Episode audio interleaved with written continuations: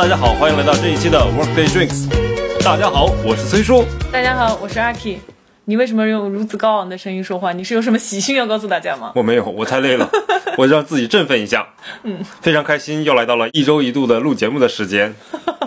你是两周一度了。哦，对哦，嗯，我好像很久没录节目了。言归正传，今天我们聊点什么呢？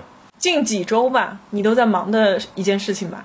工作吗？对，不是聊谈恋爱是吧？你想聊谈恋爱也可以。最近几周呢是这样，为了让生意变得更好好一些，对，我就拍了很多短视频。是放在各大社交平台，现在是流连于各大社交 APP 的男子了。对，就是咱现在也是有小红书了，有 B 站，就是光荣的 B 站时尚区 UP 主，知乎也有，抖音、快手、小红书，啊，对，快手也有，大众点评也有，今日头条也有，这都是你一个人在运营吗？嗯，对，还有那个微信的视频号也有。哦，对对对对对，我也看到。对，就是这个是你西装店里面在做的一些尝试。是我个人的一个尝试吧。西装店有西装店的账号，嗯，这个是我个人的账号，还不太一样。就是个人账号可能没有那么的、嗯、高大上。嗯，主要是所有东西都是我自己拍自己剪。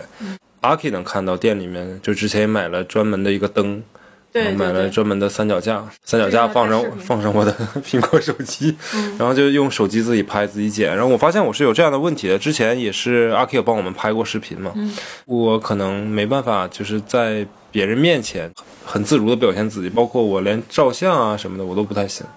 哎，可是我之前帮你们拍的那两期视频里面，你是很自然的。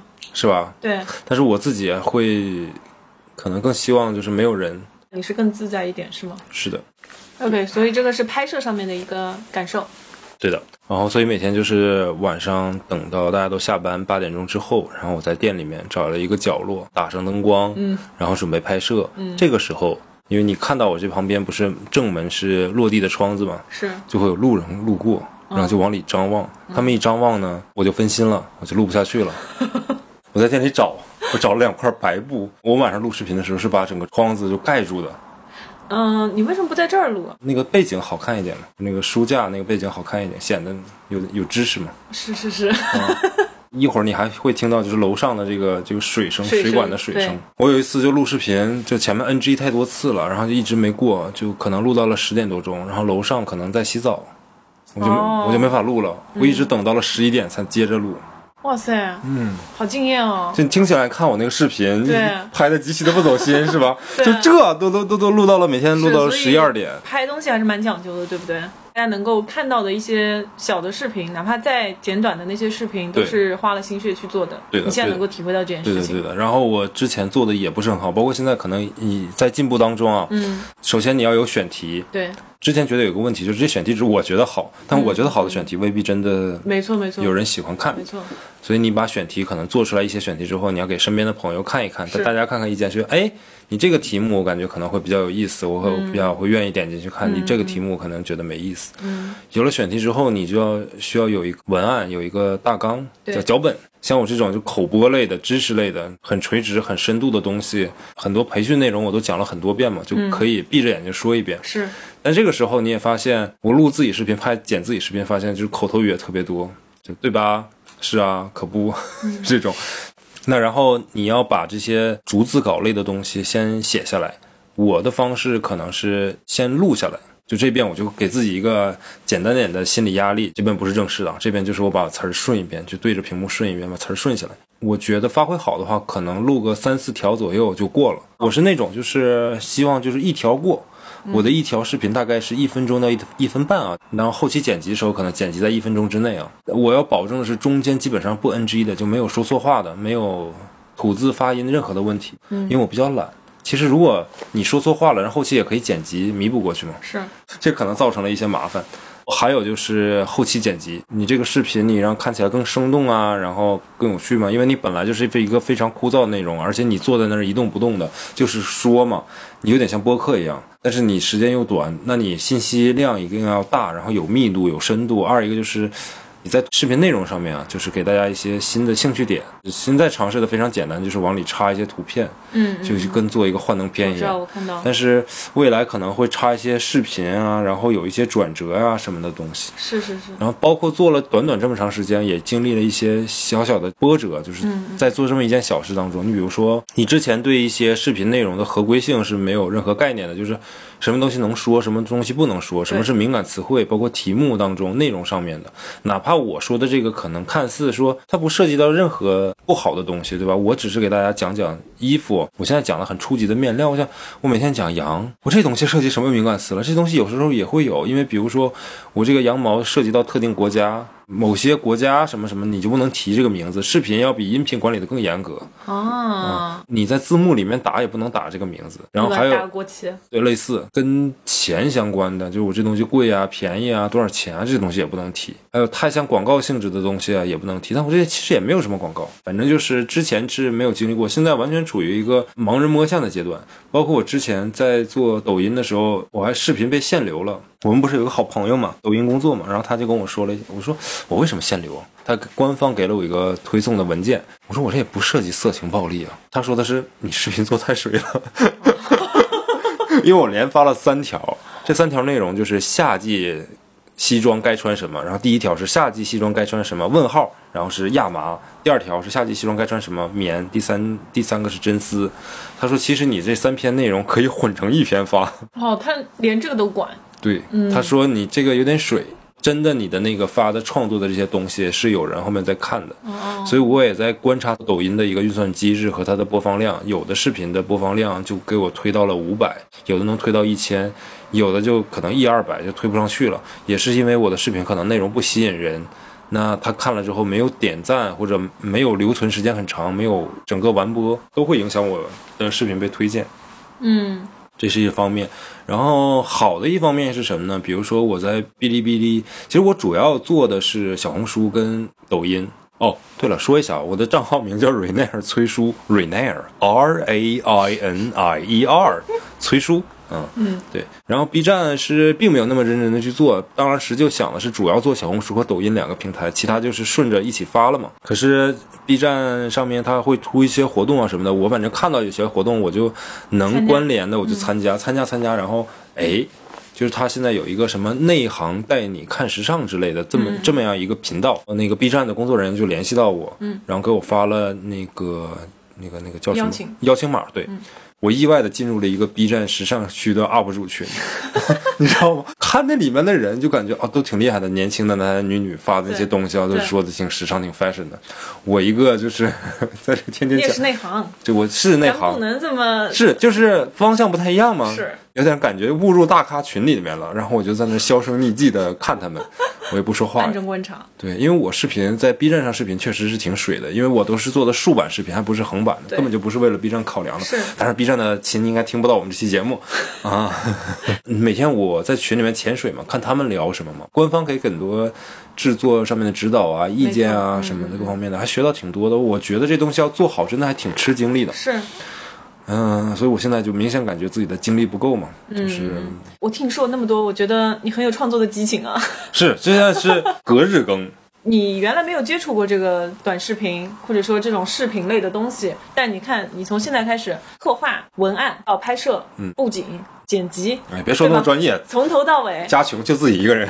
然后虽然说做的这个视频现在还没有达到理想的水平，对不对？是但是一直在摸索啊，而且是从零到一的一个过程。现在就是抖音一百个粉丝，小红书二百个粉丝，大概就是这个水平。因为你开始做也没多久嘛，但是你看你刚刚侃侃而谈，从头到尾你已经嗯包含了，我觉得作为一个基本的 UP 主的一些素质。嗯呃，一个是有分享欲，你看隔日更，哇，这创作激情，对不对？是第二个是从头到尾的这个技术流，基本是掌握了。虽然非常非常基础，呃，对对对，还要再学。嗯，嗯嗯，那当然，因为这个东西就是每隔一段时间它会更新一点东西。剪视频的话，它有一些插件啊什么，很快更新的。你如果想要做的更精良一点的话，你要不停的 follow，还有包括一些创作理念，就是这个创作的 sense，你也要去不断的去想、去精进。是是是这些，东西，如果仔细去研究的话，还是有很多知识点可以掌握到的。而且很有乐趣。对，真的很有乐趣，对不对？但我现在最苦恼的事情是，我其实没有那么多精力，我现在被逼着在做这件事情。我除了在做这个以外，我还要经营店铺，经营店铺，然后我还要出去做培训。嗯，播客，呃，播客还好，播客现在 播客现在就还好，就随便聊聊嘛。行，你看，我今天就是有一个律所的培训，下午培训完，明天下午还有一场培训。你培训是培训给那些企业做，对，其形象啊，还有商务礼仪啊上面的培训，我的时间排的挺满的，就没有那么培训是有有付费的吗？不付费啊。？OK，你也是一个宣传的渠道，对宣传的意思 OK 所以这不就是为了拓宽渠道嘛，参加社会活动嘛，增强知名度嘛，是把两者结合。培训之后，把我的小红书和什么二维码各种放在我的 PPT 的最后一页。有人扫吗？有有有有嗯，我发现地推涨粉比直接发视频涨粉快多了。是是是，那当然，那当然，毕竟盯着嘛。嗯，他说关注一下，说没有小红书没关系，你有抖音吗？没有，没有抖音，有大众点评吗？知乎有吗？总有一个东西你是有的。微信有没有？微信视频号我也有。总想要做一些突破嘛，毕竟就是亲爱的就播客朋友们也是看着我们店一点点开起来到现在，然后也看到我越来越忙，越来越就是疏于录节目，对疏于录节目，原谅你了。等我火起来就好了，是是是，等我赚了钱，大家快来关注我吧。然后简介我会写的啊，嗯嗯是。嗯那你呢？嗯，最近我比较新的一个东西就是我现在开始学游泳。哦，嗯，如果人的一辈子能活到六十岁的话，您二生命走过了二分之一，决定要学游泳了是吧？比我强，因为我还不会，哦，真的吗我？还不会，嗯，你真的不会我？真不会。那我还是比你强。你学会了吗？还没还没上了三四节课吧，就得角膜炎了。我现在就是红着眼睛在跟崔叔录这个节目的。那首歌怎么唱来的？什么红着眼？红着眼。对对对，学游泳嘛，比我想象的要难一点，因为我还是挑了一个比较有难度的自由泳。一般学游泳的话，成年人他会推荐你学蛙泳，因为蛙泳是一个比较基础的泳姿。但是因为我觉得蛙泳有点太丑了，我觉得你是应该先从蛙泳开始学，蛙泳学会再学自由泳，是是是是方便很多。对，但是当时问教练的时候，他就说其实也大差不离。他说你愿意学哪种你就你就说。嗯对，然后但是学的是完全不一样的套路。嗯，然后呢，我们就说那学个自由泳吧。自由泳呢，就是你要，呃，先买漂亮的泳衣。那没有没有，我还是买的挺专业的那种泳衣。嗯哼，我买的那个泳镜就是那种小孩子用的那种样子的，就是就是两颗那种。嗯嗯，咸蛋超人。对，就不是人家那种大的那种像潜水镜一样的那种，潜水镜那种感觉还蛮舒服的，感觉还蛮高科技的，因为我贪图便宜嘛，买了几十块钱，就是那种嗯，正常的泳镜嘛，那种泳镜，然后就每次就勒到我眼睛，有一种啊爆突的那种感觉。角膜炎了嘛？对，现在就角膜炎了。就是很多东西都是你看着容易，上手的话就真的还蛮难的。因为我是有健身基础的嘛，我觉得像它有一些泳姿当中提到像后面踢腿那个有一定的频率会练到你的核心，我就觉得这些好像我应该还可以吧。结果就是我一直在游那种圆形，你知道吗？一直往左拐，不能一直直线的去游，那是因为我的左腿太弱了。然后、哦对，然后我那个教练就跟我说，你要想着你的左腿可能比你的右腿要弱一点，就是练的时候你要有意识的去提高你的左腿，抬高一点，要比右腿要快一点，你要记住这一点，没有想象中的那么容易。游泳呢，就是练的不咋地啊，一周练个一两次吧，一个小时。我通常约的时间都是下午四点到五点钟，或者是五点到六点。等一下，你不上班的吗？我周末嘛，嗯，你老板听这节目吗？无所谓了，因为我是跟我的朋友两个人还没结束呢，我们俩就想着等一下去哪里干饭，因为我们那个地点又很好，在翠湖天地那边，就是在新天地那边，就吃的东西就巨多，基本上是练一个小时啊，就是干饭三四个小时，所以真的你们是增肥去了是吗？对，真的 增肌。先把干饭的那个地点定好了。你一般去的时候，那个时间点也不太排队的，因为大家都在上班。嗯，你不说周六日吗？Sometimes 还是被暴露了吧？我 还挺开心的，不过因为最近吃东西啊什么都吃挺好，我前面也在跟朋友聊，干饭干的挺愉快的啊。游泳嘛，只是好羡慕啊！就是你也可以去游学习游泳。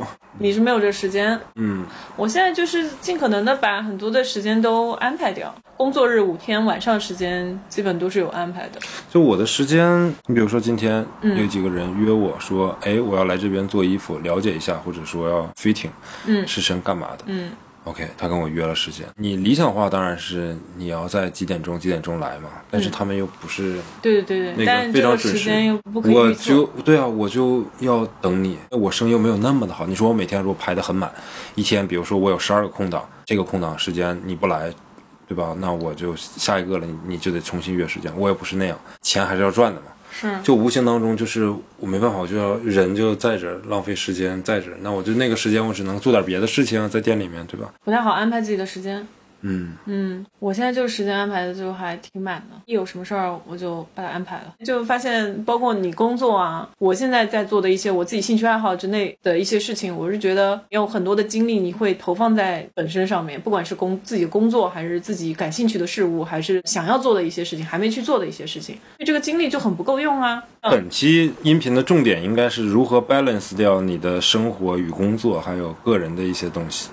哇，这都录了快半小时了，开始讲主题，没事儿，主题讲十分钟，这期节目就结束了。挺好。嗯，对，我觉得你之前说的那个点就是很重要，就是你要做计划，然后你要把那些时间都排好，因为你不排的话，那些碎片时间你可能用不上的。比如说，如果我要去做一些零星的创作，比如说选题啊，或者写脚本啊这些东西，可能我真的不一定需要坐在那儿坐车啊，或者在等人啊，在干嘛的时候，这些事情完全可以在这个时间做的。而你可以把那些大块的时间去用在呃社交也好啊，做生意也好啊。另外就是我现在可以尝试着，比如说我在讲课吧，我把讲课的内容做系统化，几个 PPT 有针对性的。那么再进行那个讲课的时候，我就不单独进行创作了，只讲我既定的内容，嗯，然后变成几个模块儿，然后做不同模块儿的排列组合。也可以根据现场的情况，或者根据今天的受众就那什么，这样的话就是你可能最前期的时候可能需要多花个几个小时的时间去重新排列你要需要讲述内容的模块，但是之后你就这一年可能你基本上就不动了，因为这一年听你讲课的人，对吧？也不可能是同一个人，不可能听你讲两次，所以没关系。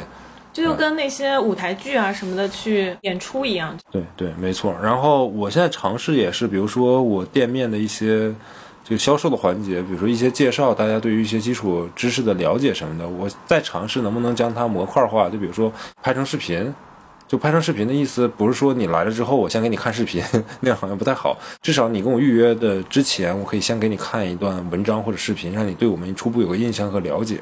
对 VI 嘛，对你前面就是总结了三点：时间规划，嗯，系统的梳理，对模块的优化，对，就把这些用到生活当中，然后把更多的个人的那些无法既定的时间，就放，比如说放在情感上的这个时间，你是没有办法算计的。说今天，对对对对今天我跟你说好，我们俩就谈一个小时恋爱，然后一会儿我要做下一件事儿，神经病啊！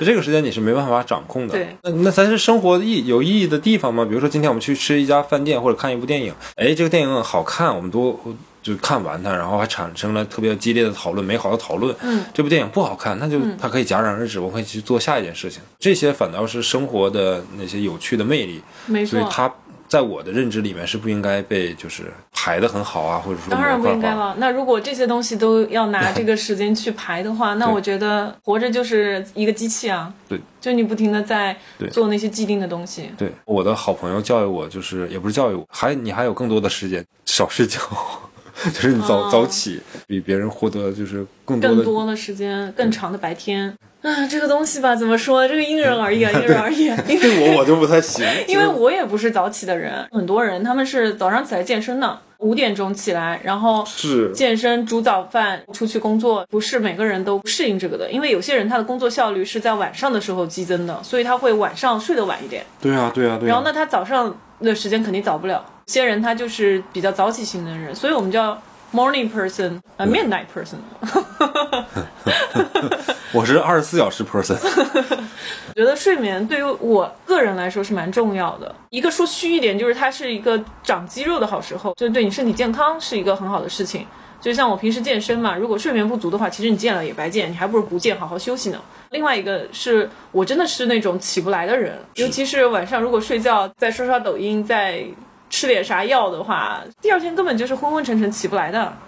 是的，是的，不行，三十岁了有压力，不能睡太多。我还有想到就是说，可能我们需要随身准备一个小的、很小的本子，口袋的 notebook，bullet journal 啊，之前就是在有推荐给大家有做。对你有什么计划，你你可以写上面，然后打勾创作欲的想法，然后你可以在那个上面。我是一直都用就是手机自带的那个、嗯那也那也行，那个功能的，嗯然后但我手机自带功能上面，我一般都是就是把我一些创作的想法记在上面，但是那些我规划的事情的，就哎几点钟要干嘛，怎么怎么样那些东西，我都不在那个上面，因为大家都是微信聊天嘛。嗯，那比如说谁约了我几点做什么事情，无论是讲课还是别的什么事儿，我就直接把它聊天置顶。我发现我一下置顶了好多人，我就有点 lost 了。我的第一篇全是置顶。我觉得你提到这个就是方法非常非常有效的。对，做 bullet journal 它也是的，就是子弹笔记啊，它是有一套方案和系统的。我比较笨吧，可能就是我觉得用手写下来是最好的一个方式，大大小小事情都会记一下。就比如说你生活当中的和你工作当中的一个事情，按照那个时间顺序也好，这个事件它还分性质。就比如说约会的话，你可以打个 O，这每一个小的那种要去做的那个 actions 的话，你可以打个点。这个是你每天的，每个月你都要做计划的，单独列一页出来。当然，这个是要做在前面的。就比如说现在是六月份，对不对？那你整个六月你一个大的计划是什么？比如说我要换身份证，这也是一件事情，对不对？嗯对对然后你要写上去，时间你是有弹性的，你是可以把它之后再去细化的。说把游泳学会，还是写在这个栏里面。抖音多少多少条，开启小红书什么的，这些都是大事项嘛，你可以把它写在那个月计划里面。同时，月计划它又分为四块，四块是周计划，前面罗列这些大点，你都把它分配到这个四周里面，对，的拆分掉。那么你每天的这个计划也是一天一天这样写下来的，有一些甚至记录的详细的人哦，当然我我我没有那么勤快，有些人甚至会把他每天学习的这个时间、健身的这个时间、做饭的这个时间，就是对他而言有意义的一些可持续性做的一些动作，都会排列从一号到三十号或者三十一号这样每天做完够一下这样子。它不仅会提高你每天的工作效率，或者是这个生活效率吧，然后同时的话，你要针对性的每周，也不要说每天了，每周你都要总结一下，总结是非常重要的。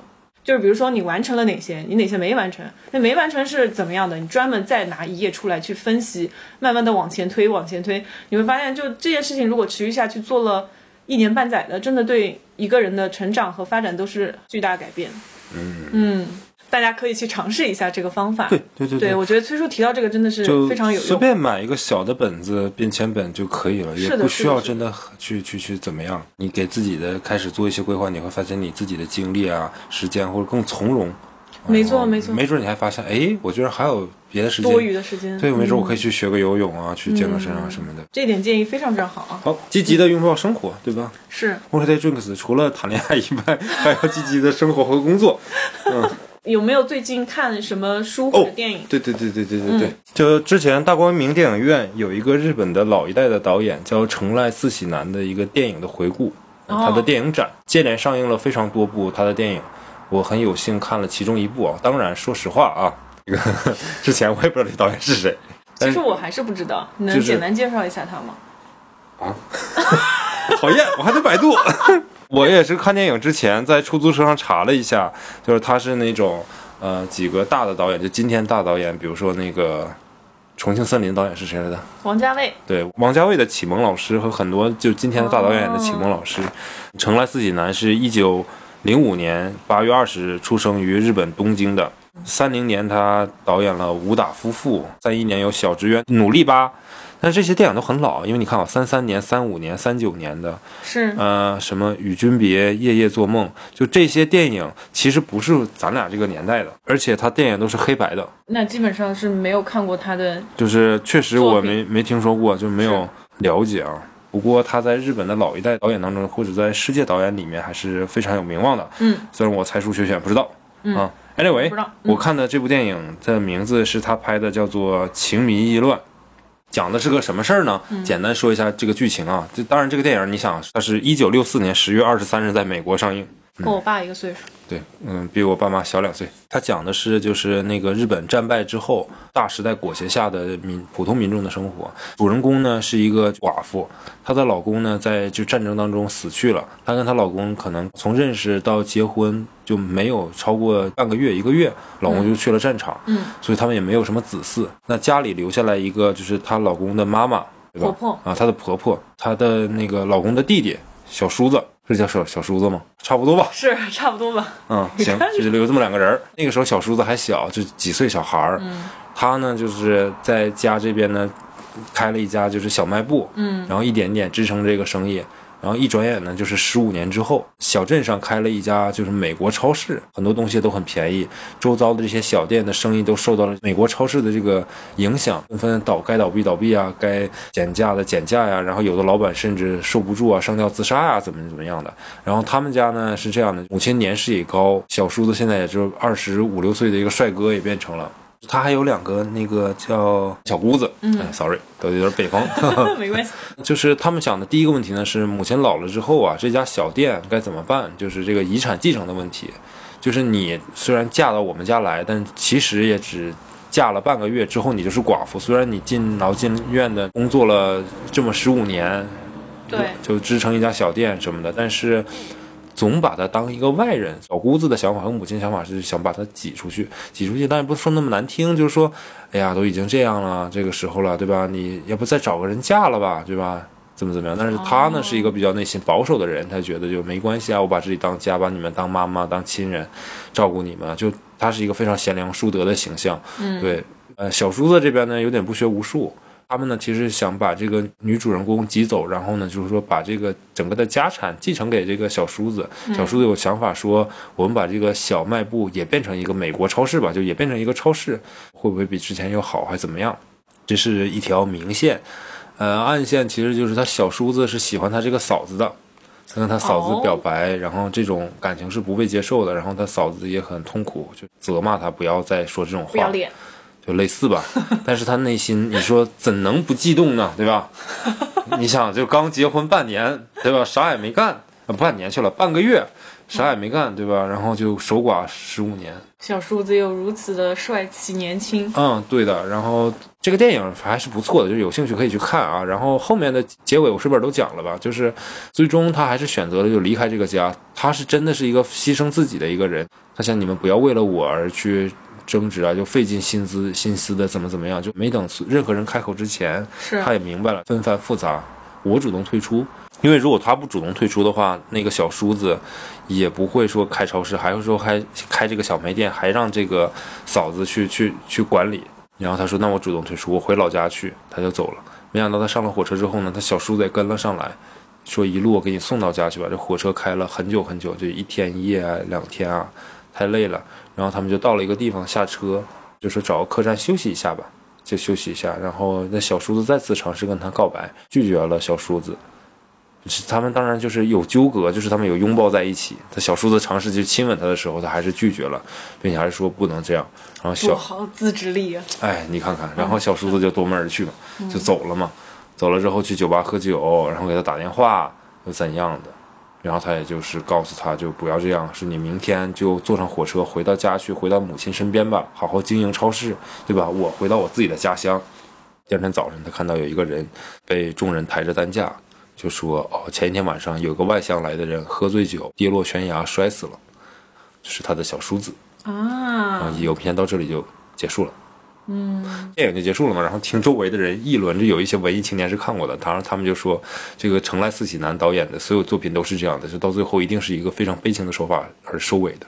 当然，我看这部电影其实看什么呢？就是它虽然是六十年的电影，但是其实感觉跟今天一样，就是依然有一群思想相对来讲比较传统或者保守的人，有一些思想更进步的人。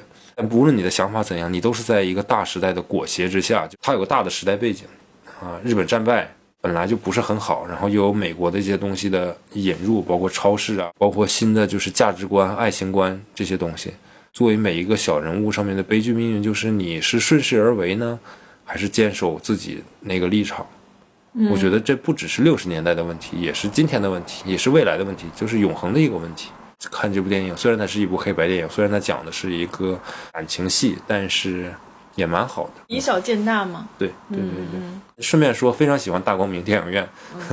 怎么了？就是就是那个很有那种小时候去那种俱乐部看电影，不知道就是有没有去过那种。它有那种上下两层那种。对的。然后有个巨大的灯，然后有舞台。嗯嗯。小时候大家都去过那种工人文化宫吧？嗯。就那种你们当地的工人文化宫，还挺有意思。对，就特别喜欢去这个大光明电影院去看那些文艺片，嗯嗯嗯，很有那种感觉，就是座椅啊也不是很舒服的那种，然后空间巨大，尤其是工作日的下午人又比较少，嗯，没有几个人，然后不错哦就看一部可能会比较无聊的文艺片，那特别适合。是插个题外话，我们这期播出的时候正好是上海电影周，哦，对。大家不要抢票，不要抢票，你请理发出这个。的时候，已经没没票抢了，已经。嗯，后天就开始订票了，六月五号。是吗？嗯，很多的电影都会在一些比较好一点的电影院里面会放嘛，像这大光明也是每一年都会有的。是的，是的，嗯是的，请大家争相购买那个上海电影周的文创产品。你知道为什么吗？为什么？就我们之前那个朋友猪猪，你知道花园那个老板，哦对对对这次的上海电影周的文创产品是他做的。啊，真的吗？他做文创啊？对呀、背包啊、雨伞啊、笔记本啊、笔呀、钥匙链儿啊、T 恤衫啊，哎，这不错哦。嗯，对。然后你也可以不买，你可以等到时候卖不出去了，我们再低价管他要。你那个电影讲完了吗？讲完了，讲完了。你看了什么？这两天吧，看了两部电影。哦一个电影就是之前说的《谁先爱上他的》，是一个台湾电影啊。这个电影是比较久远了，让我觉得台湾电影还是挺有意思的。就他们的拍摄的角度啊，看待事物的态度，感觉有它的独特之处的，是可圈可点的。应该也蛮多人看过吧，所以我就不细讲那个电影了。我昨天看的一个电影是叫《女人的碎片》，是二零二零年的，叫《Pieces of a Woman》。然后这个电影呢，其实是之前提名了奥斯卡的，但是哪个哦奖项我、我其实有点忘了，但最后也没有获奖啊，就是嗯嗯，讲的是一个特别简单的事情，主人公玛莎和她老公正在充满期待等待两个人孩子的降生。根据这个玛莎的要求呢，他们决定请一个助产师到家里来助产，就是在家中进行这个分娩的这个行动。但是呢，当天他们原本预定好那个助产师，因为临时在给其他人生产，所以就没有办法赶过来，拜托了另外一位助产师赶到他们的家中。这影片的前十几分钟都是他生产的一个过程，哦，非常残忍、非常要撕心裂肺的一个过程吧。当成教育片来看吗。也不行，那那也不行。好不容易生下了这个孩子，这个女儿来到这个世界上的短短的几分钟之内，就因为窒息死亡了。哦，对，哎，所以就是大家跟着一起看了争产了十分钟，然后嗯也一同感受了嗯，多么艰难把这孩子生下来，但是也共同感感受一下，就是生下来就死掉了这种痛苦。是这个玛莎一家呢，就开始要起诉这个助产士。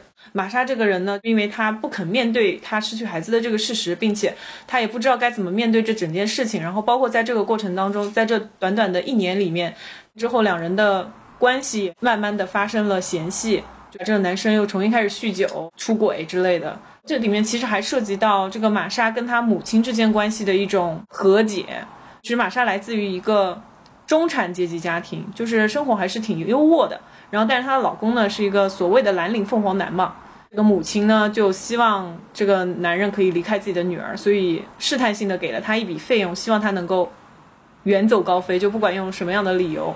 因为他已经看到了这个男人身上的那种软弱，其实他不是嫌弃这个女婿穷。我觉得他为什么叫女人的碎片呢？在撕裂的这个过程当中，慢慢的重新拾起了那种信心和希望。作为一个人，很多事情都不需要你去争取，不需要你去挣扎，但是作为一个女人，就发现原本理所应当的一些事情，却要因为这个身份而去接受很多的不公平的待遇。是我看到现在就这些跟奥斯卡的一些电影对比嘛，其实是算拍的比较细腻的，然后它有那种起承转折，然后包括这个演员的演技也非常在线，我觉得大家可以去搜一下这个电影，叫《女人的碎片》。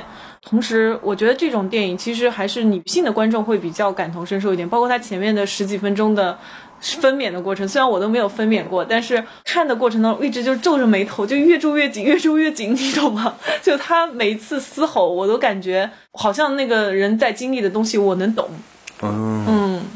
而且它里面还涉及到阶级，比如说她跟她老公的阶级就是不一样的。其实我看到下面有一些短评讲的蛮有意思的，他就说蓝领凤凰男和中产白领女不遭受这件事情的话，也走不到最后。哎哎，就他讲挺多这种东西，然后包括他当中有很多一些隐喻，在失去自己孩子之后，他的家里人其实都整个，包括她老公和她妈妈本来关系不是很好，但却联合起来，就意思是他们希望玛莎能够出庭去指认那个助产师。说他有罪，然后可以获得一笔补偿什么的。当然，这个补偿不是重点，但就是说你要把这口气出掉。就是大家以为你生气这件事情，所以他们逼迫你去做这个争取。但其实玛莎心里到最后，他终于能够面对了这件事情。他真的去到法庭上面，他讲的是：我想要对这个助产师说，就这件事情理论上讲不怪你。如果说我能在这个法庭上面获得一些补偿的话，就不管是钱还是我出了这口气，如果能够弥补我失去的东西的话，那我觉得是值得的。但是不能，嗯，所以说我不仅要说这件事情跟你没有多大关系，你尽力了，我还要跟你说声谢谢。他说出这些话也是对他自己的一种和解，我觉得就是还蛮细腻，当中也有很多隐喻，包括他说他自己的孩子闻起来像苹果。他之后吃苹果，对，特别喜欢吃苹果。然后他把那些苹果籽都收集起来，然后去书店看那些发芽的那些书，把那些苹果核收集起来，放到冰箱里面去催芽。然后